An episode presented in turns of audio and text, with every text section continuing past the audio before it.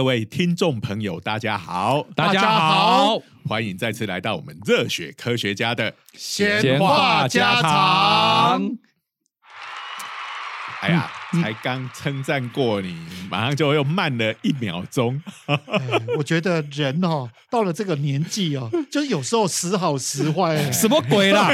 我要谴责，这是手机不够进步好吗？还要我手去按，它难道不会自动侦测我的脑波哈，就把这个给播出来？这是科技的限制好吗？怎样？你是在挂假博士？这是。好了，赶快来来自我介绍来，来，我是东海大学应用物理系的施启挺老师。我是中原大学物理系的许金玲许老师，我是冬天不想起床的啾啾。真的，我跟各位讲，嗯，冬天哦，这种天气哦，真的发现人类最好的朋友就是被窝，你知道吗？我还记得啊，以前那个我们念书的时候，我跟徐老师好，因为我们大家听久了，可能都知道我们是小学同学哈，青梅竹马。不过我们研究所有，我们是竹马竹马好吗？没有人负责去采青梅，我们是竹马竹马竹马大战。那时候这个呃也是一样嘛，到了冬天的时候是，然后要去实验室做实验，然后我就会听到徐老师在隔壁他的房间里面大叫：“ 哇，我被棉被怪兽吃掉了！”跑不哇，这是特色影片 呢，我不能出门，你你们就丢下我吧，我来断后，我被棉被吃掉了。我跟你讲，这接下去就是假面骑士要出动的时候了，我告诉你。又是有一个小小朋友被棉被怪兽给吃掉了。我每次都讲说啊，这个冬天的时候，你要么就觉得棉被哈是会吃人的怪兽，不然呢，它就是那个地方的重力常数哈异常的增大哈，黑洞，就是脱离速度要变得很大这样子。哎，冬天就是这样子的一个大家就可以知道这个物理系的研究生生活有多苦闷。冬天还要抵抗棉被怪兽的侵袭，这个冬天在棉被里出不来，这个是大家都一样，是还要去玩这种无聊透顶的梗，这个是阿宅啊，作为生活的乐趣，这跟物理无关嘛，这就是个死宅。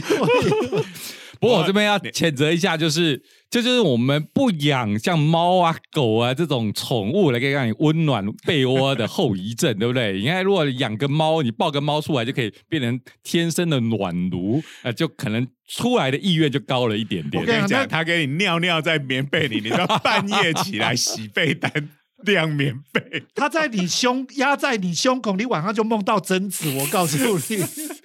啊，不过我想养宠物哦就可以暖被单，这是一件超赞的事情哈。我家天竺鼠 要讲我家天竺鼠，这个念暖被单过没多久就要洗被子，是比较尴尬的一件事情。不过我们要讲的是，对于人类这种已经文明发达的生物来讲，哦，睡觉是一件超爽的事情。嗯，而且其实都是大家都是在一个呃超安全的环境里面睡觉。嗯，那那个。呃，很少有睡觉睡出意外来的，当然不是完全没有，但是比起我们在外面活 动，睡觉睡出意外的意 意思是什么？比如说从床上跌下去，当然就是有什么强盗小偷闯进来这种。我以为像像我这样睡觉起来，哎。我才睡了一个小时啊！抱歉，不是你不是睡了一个小时，你是睡了二十五个小时。我 这大学的时候发生个事情，我家的儿子啊，可以从床的一角跑到对角线的另一角，你就会知道多危险啊！摔到床底下也常有的事哎。对，不过像我女儿小的时候哈，就是我半夜起来的时候，我看她。身体躺的角度，我就知道现在是几点钟。他就是会一边睡觉一边这个哇，像时间的时钟的指针一样。哇，这是不得了的，所以他是 cosplay，就是 cosplay 成那个时间时钟的指针 啊。不过我本来要进入正题，没有把我拉走。是是，好，就说啊，因为我们有文明、有城市、有家庭、有房子，是是是。所以我们在睡觉的时候，大部分的情况下都是受到相当良好的保护的。哎，那但是对于动物来讲，嗯嗯，其实睡觉这件事情对他们来讲，可是一件性命交关的大事。真的是哎，对，想想真的睡觉很危险的。这时候你被偷袭，你完全不知道。所以我要讲我家天竺鼠了。所以你看到天竺鼠这种动物，它不睡长觉，我们一定觉得，哎呦，每天就睡它个八小时，超爽的啦！哈，没有了，都通常。通常年纪大了以后少了这种奢侈啊。不过我们如果真的可以睡到爽，对不对？大家的梦想之一当然就是哎数钱数到手抽筋，哎睡觉睡到自然自然醒。你看人人生的几个追求的目标不就是这个吗？钱多事少离家近。所以你看睡觉睡到自然醒，然后你睡到自然醒，通常就是睡了八小时。可是以我家的天竺鼠为例，它就没这种奢侈。应该说它演化的过程中，它就是短暂的睡眠而已。它只需要短暂的睡眠，这是不得已的。应该就是说，如果它也是睡这个八小时，它可能就被吃的呃，哎，对啊，不剩了哈，所以就这种基因就不会留下来了。它本来就已经是人类的食物了。好，所以这个野外的世界是非常残酷的。对，所以他们都是短暂的睡眠，就是野外很多生物，你可以睡很长的，通常就是你真的就是挖地洞挖到可以。睡在一个很安全的地方，如果没有这种条件的话，你通常睡眠都就就会发演化出各种的特技。是是是，比如说，我记得在我们节目还蛮早的时候，哎，曾经讲过蜂鸟有没有？嗯，在那个哎，好像是南美洲那个地方的蜂鸟是，然后他们睡觉的时候会把温度降到跟环境，它又是高山上的，会降到接近零度啊。那这个东西，然后就完全进入假死状态，一动也不动。嗯，这个有两个用意。好，第一个就是我们知道蜂鸟这种小型的生物，它的散热非常快嘛，哈，因为体表体表面积比非常大，好，所以它每天只要醒着的时候，除了吃东西之外，它不能做别的事情，嗯，不然它就会立刻饿死。好，哎。想起来真的是蛮蛮可怕又蛮可怜，所以我们以前蜂鸟都写成悲剧 故事，都带都这个调调。那个不是刺鸟 哦，那是刺鸟，请不要乱乱乱配对好吗？不过蜂鸟也是过着非常艰辛的生活啊，它这个因为散热相对的散热速度太快啊，所以他要维持他的体温，他就得要拼命的吃吃东西，对对，但是他还是需要睡觉。那这个睡觉的时候怎么办呢？就会把身体的机能几乎完全降到零，嗯，然后就变成跟环境一样的温度，嗯，那呃，但是这样也非常危险啊，对不对？好，但是反正它就是变成零，然后找到一个呃，可能颜色也有比较保护的地方，那它几乎就是跟死掉一样，这个完全一一动动也不动，嗯，那这个让他的天敌看到他的几率也变小，这样子，然后他的特技就是。当他一醒来，他必须在很短的时间里头为他的身体加温，有没有？我记得就是这个二三十分钟的时间，就要从接近零度加温到三十几度，超暖身超快的，对呀，对。好，那我们今天要讲的是另外一种生物，好，怎么解决睡觉很危险这个问题？那这种生物叫做玻璃蛙。是一种青蛙的一种，哎，为什么叫玻璃蛙？因为它本身是有点半透明的哦。那大家当然也知道，这个生物变得透明，不外乎就是躲避天敌，嗯，对不对？因为变得透明的话，它所处在，因为它这个是南美洲那种热带雨林，嗯，那边的这个青蛙有点像树蛙那那那样子的东西，嗯，好，那那边呃很多很有很茂密的树林啊，然后跟这些植物，那。就是绿色的叶子最多嘛，对不对？好，那当它呃停在那个叶子上的时候，因为身体是半透明的，所以远远看看起来像是绿色的。嗯，这个就是大家有看过，像树蛙，就是干脆就是绿色的嘛，就是一种保护色的概念嘛，跟后面融在一起，哇，所以看起来很可爱。那刚才讲到养宠物，我最喜欢讲的哈，这个养猫狗你可以来取暖哦，啊，养这种两栖类的你就没这种乐趣了嘛，对不对？两栖你还得帮它用个探照灯，不探照灯啊，加热灯帮它加热。以前我有同学真的很爱养这种什么蜥蜴啦，这种青蛙啦、乌龟啦，我就觉得哦，这些养起来抱起来都不不暖哦，不知道有什么。你你你养宠物是为了取暖吗？刚才你不是在讲说冬天很难起床，所以养宠物是一个很重要的可以让你取暖的。所以如果你是为了要取暖，你就要慎选宠物。对呀，你养一只小火龙算了。不过这个玻璃蛙哦，如果落在我那个同学的眼光里头，应该也是很好的宠物啊。对不对就是他养青蛙，各式各样的这种，你看牛蛙也很多人养嘛，对不对？牛蛙看起来就是很疗愈的感觉嘛。可是牛蛙好像后来就造成了这个生态的问题。我记得前一阵子 就把它吃掉，难怪人类后来把它当食物了。那那时候应该。引进来就是为了当食物吧，对。可是后来就是变成好像就到处都是。因为牛蛙那时候突然间有一度大家不爱吃，哎，对。然后而且因为它体型又巨大，它是属于那种猎食者的角色。嗯。不过我们拉回来。透明这样的生物，其实人类很爱养。因为以前我们水族箱都要养玻璃鱼，对玻璃。所以你看嘛，玻璃鱼嘛，玻璃鱼有有有有有有。我们对于动物的命名还真是缺乏想象力。反正只要有点透明的，就叫玻璃这个玻璃那个。嗯，所以我们现在想出一个商机，九九要要不要去引入这个玻璃蛙？搞不好也会变成流行哦。感觉蛮不错的。对，连那个水族箱一起。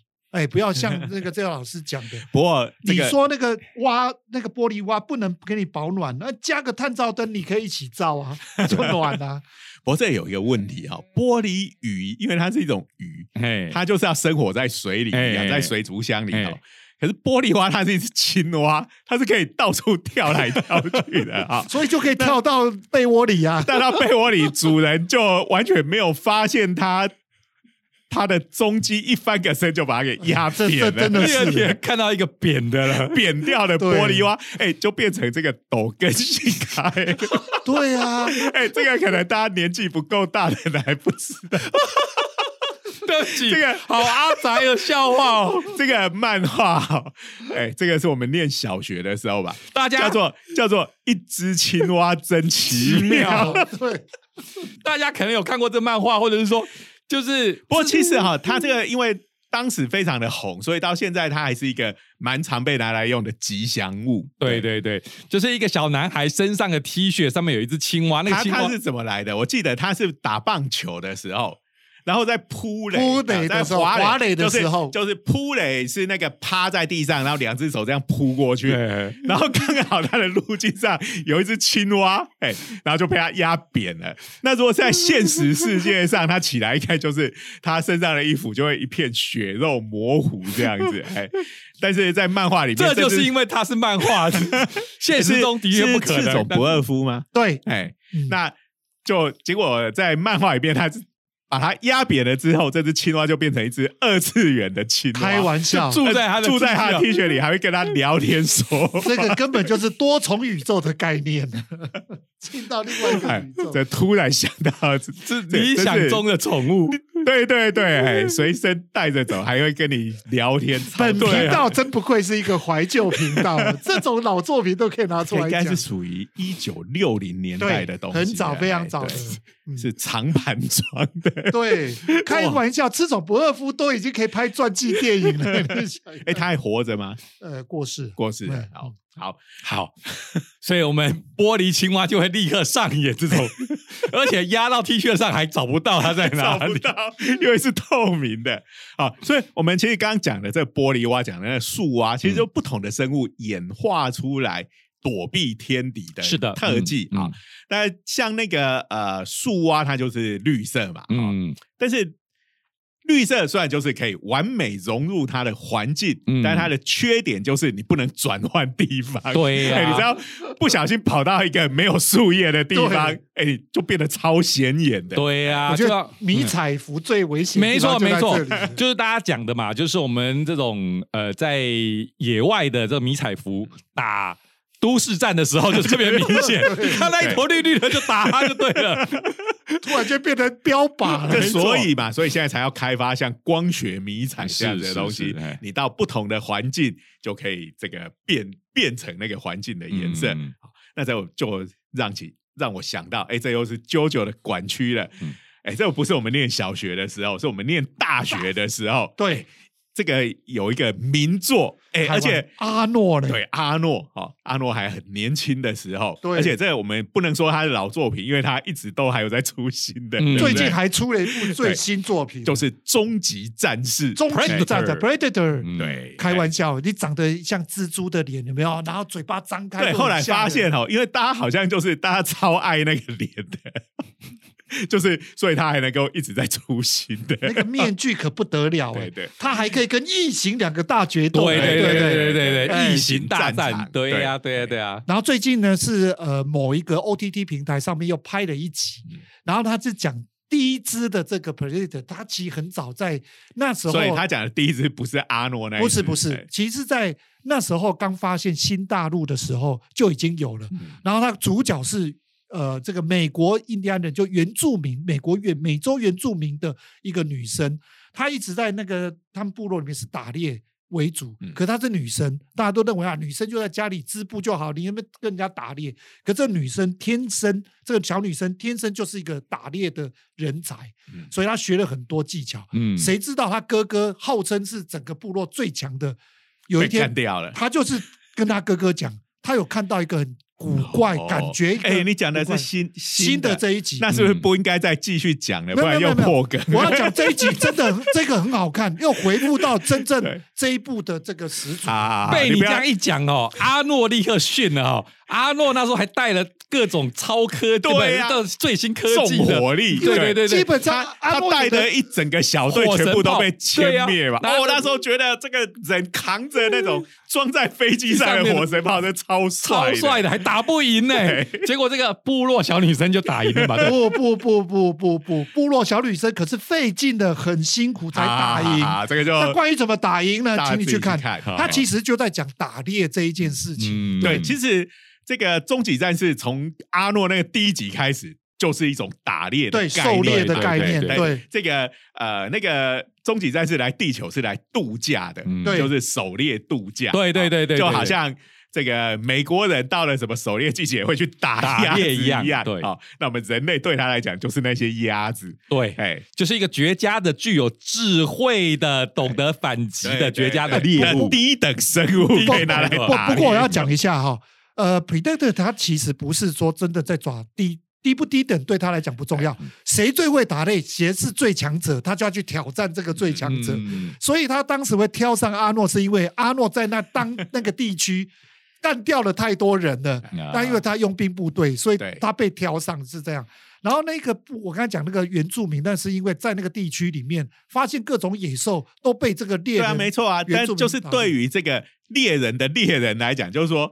呃，你要去打人类去打猎，你去打鸭子，大家就觉得没什么嘛。但是你可以打到狮子、老虎、熊，大家就觉得你超强。是的，没错，就是这样的概念。没错，但是基本上还是猎物。对，是猎物。对，我就记得它里面电影就讲到他们，他们一直在想说这些外星人为什么来找我们。后来得到的结论就是 hunting for fun。没错，没错，这个我印象蛮深的。他其实真的这个电影的以后最有。有趣味的就是这个概念啊，来让但我们人类居然说他们是要来征服人类吗？要统治地球吗？没有，他是把你们当鸭子。对呀，所以我们人类做的很自然的行为去打猎，如果放到另外一个物种来猎人类，也大概就是这样子的感觉，没有错。好，所以。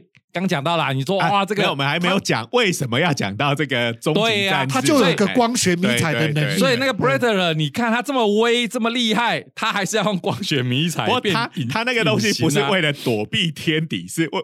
为了让猎物能够看不到它，就好像我们这个打猎的时候，有时候也是要接近猎物的，也对，也是要隐藏这个。这个我忍不住又要再讲另外一部故事了，叫《黄金神威》，里面几乎也都是讲狩猎的故事啊，故故事啊。我们就讲北海道的原住民他们怎么去打猎的，哦，他们尊重物种，他们打猎各种的这个讲什么，在身上要把气味抹消掉啊这一类的。对，所以其实不管是这个猎人还是猎物，其实在这种这种狩猎的游戏里头，最重要的就是要把自己隐藏起来。对，那所以我们的玻璃蛙呢，啊，终于回到主 题。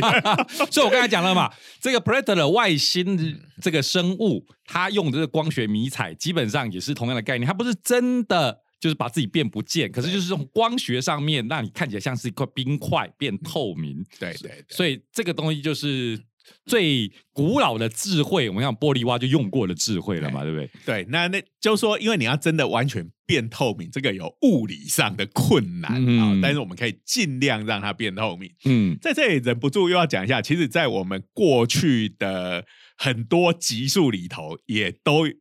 讲到好几次，让各种东西变透明见，对不对？好，比如说呃，我还记得有一个就是说那种木头，对木头材房子可以变成透明的，嗯。这个超神奇的，超神奇对不的，对？对，但是它其实用到很多光学上的问题嗯。的、的原理啦。哈。嗯。那像这个光学迷彩，其实现在这个也是属于在科幻片里头出哎现，但是呃，已经科学家非常接近，已经快要做出来的东西了哈、嗯用的就是所谓的超引材料嘛。对哎，光让让光可以绕过去哈，对光超引材料我们叫它负折射物质对对，其实指的就是可以让光线大幅的转弯。那既然可以大幅的转弯，那当然就可以做到让光绕过去啊哎，那就看不见了。没错，哎，对，那呃，所以这个玻璃蛙呢，它具有类似终极战士的能力，只是两个的立场是完全相相反。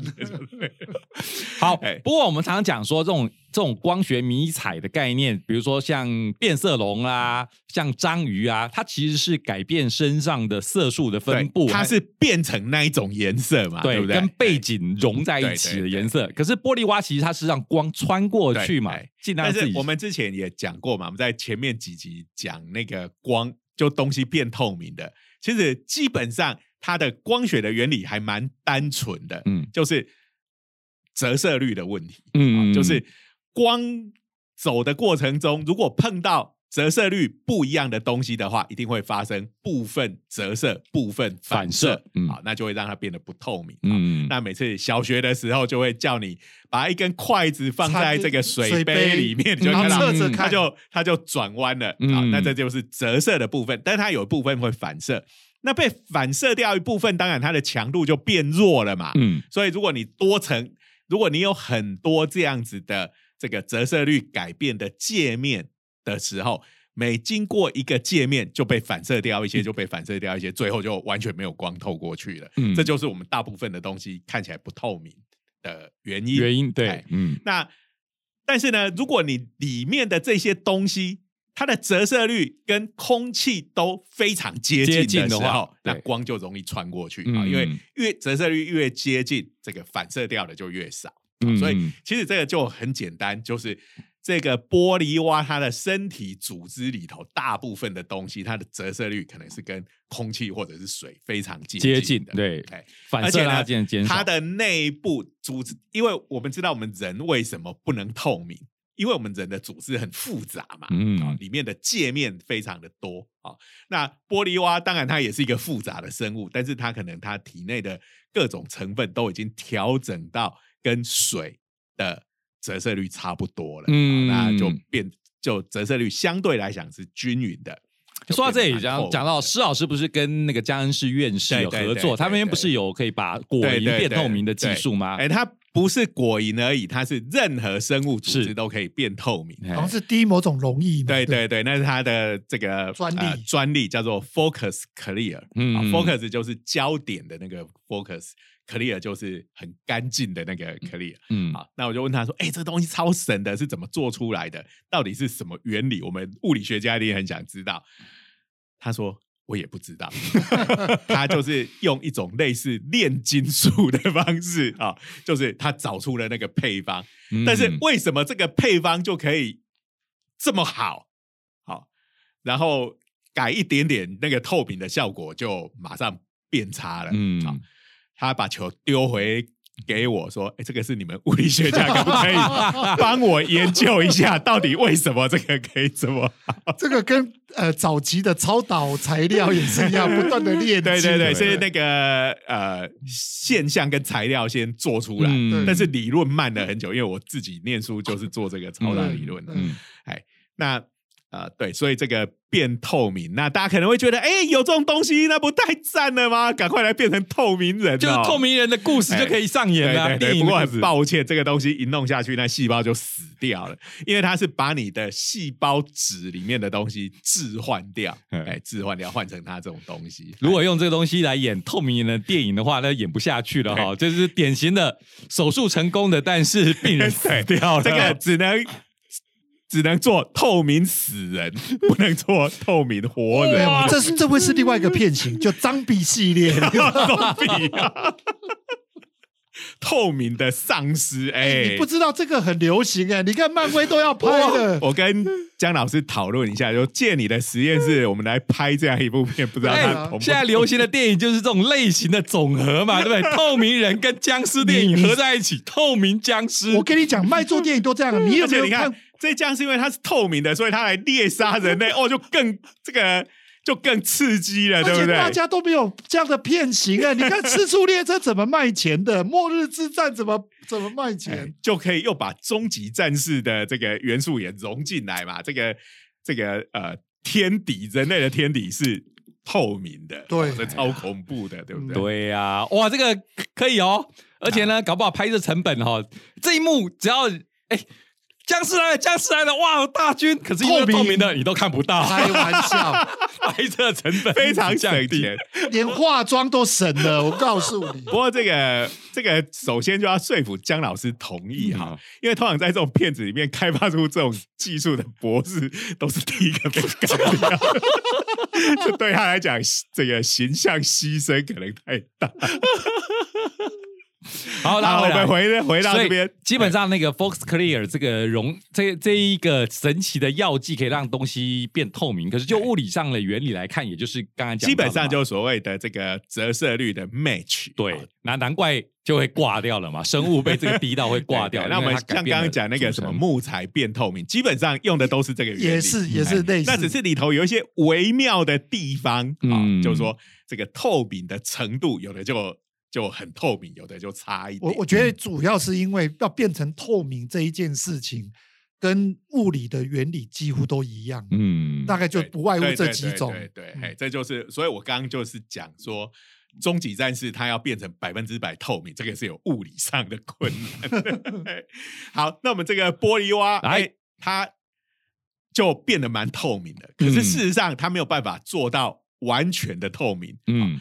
那原因是什么呢？因为我们知道青蛙这种东西，大家小学的时候，小时候如果有解剖过的话，哎，我真忍不住，因为我跟施老师是小学同学，我们都有解剖过。对，就有老师那时候有解剖过吗？解剖过，但是我一直对这个我心里有障碍。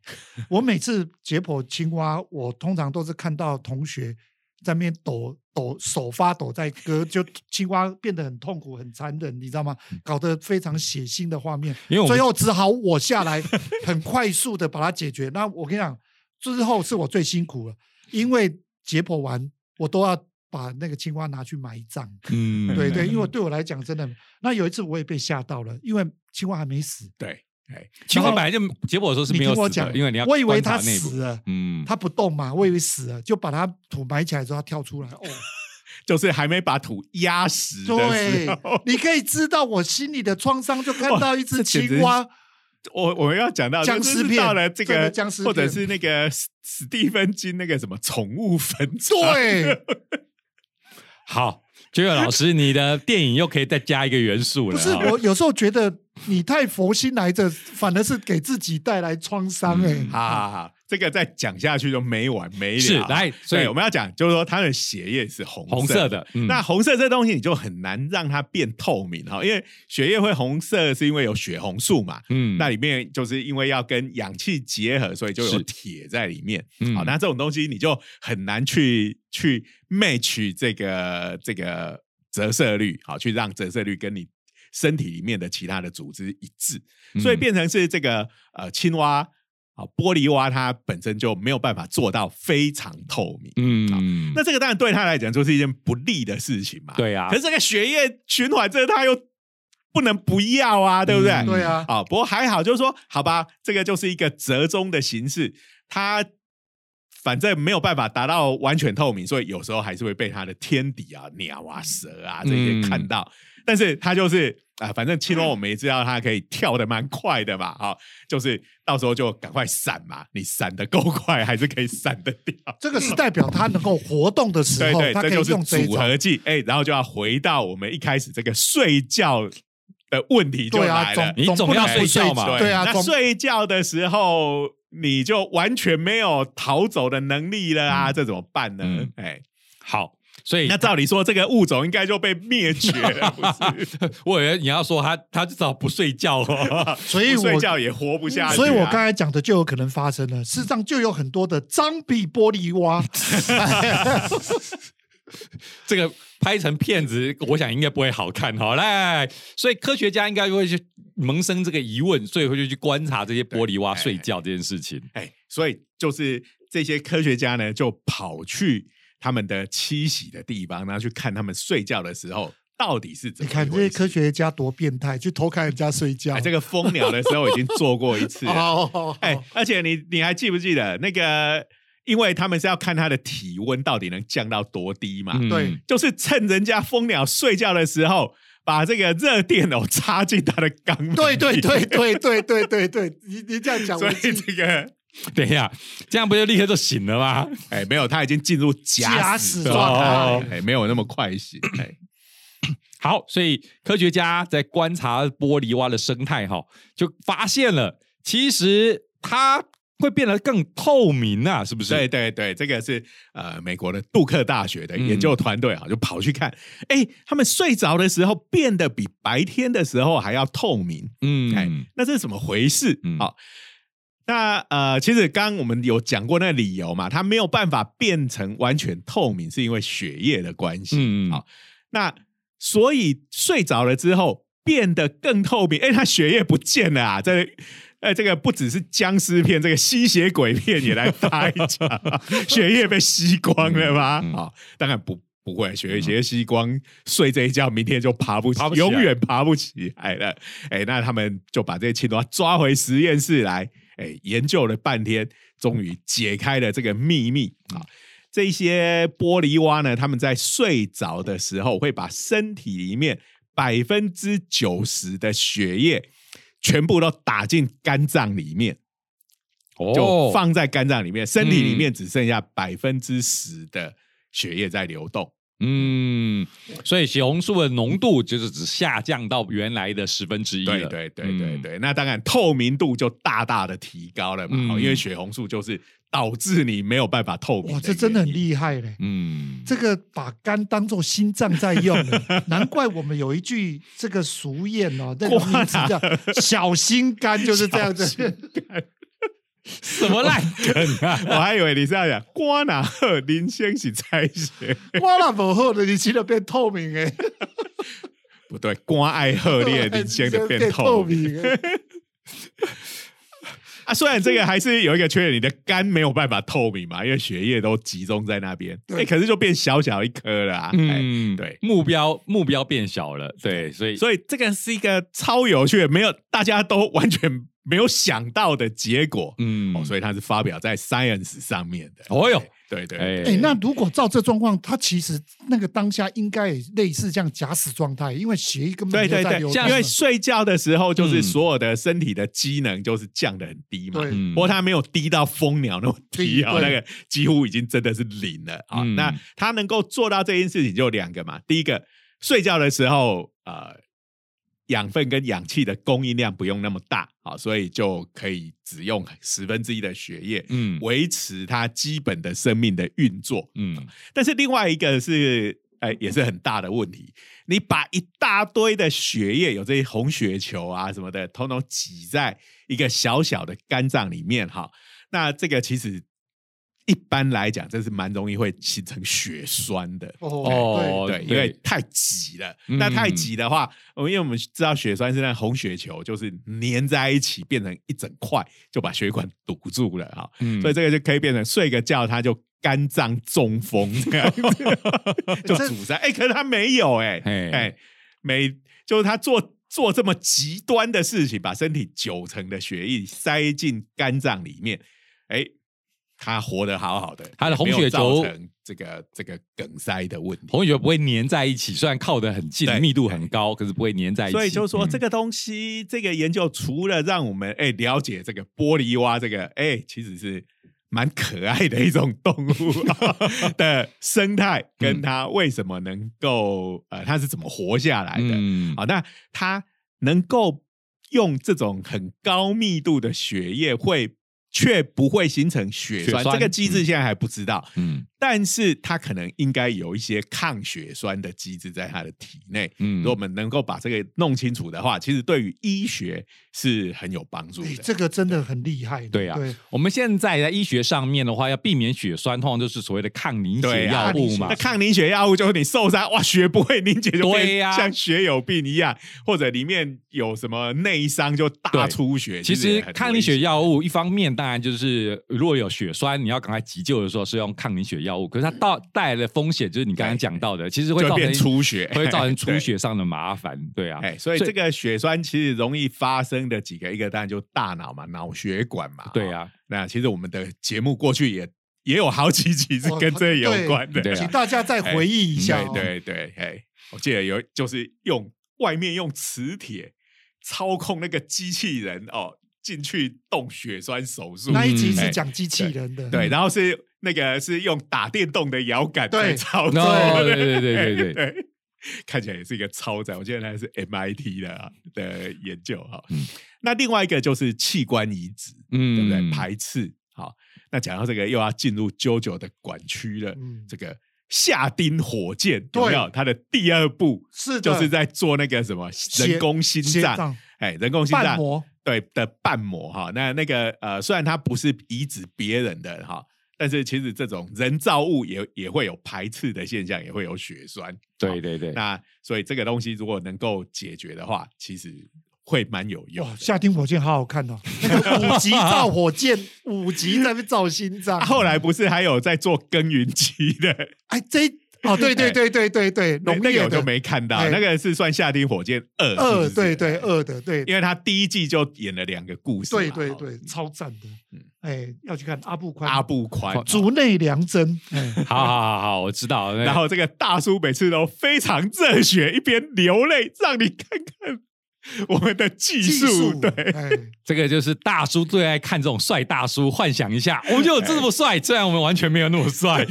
因为我们都被认为不帅啊，其实我们不帅的外在底下藏着一个很帅的干劲。其实阿布宽这一个演员，他走老运哦，就会对让我们觉得他越越越老越帅，我们就会我想他年轻的时候还演那个孔孔雀嘞王，这对他来讲应该是黑历史。你知道一个阿宅最悲哀的事情？我跟我太太约会第一场电影就带她去看《孔雀王》，这是根据你的兴趣选的。然后一辈子就被我太太念到现在。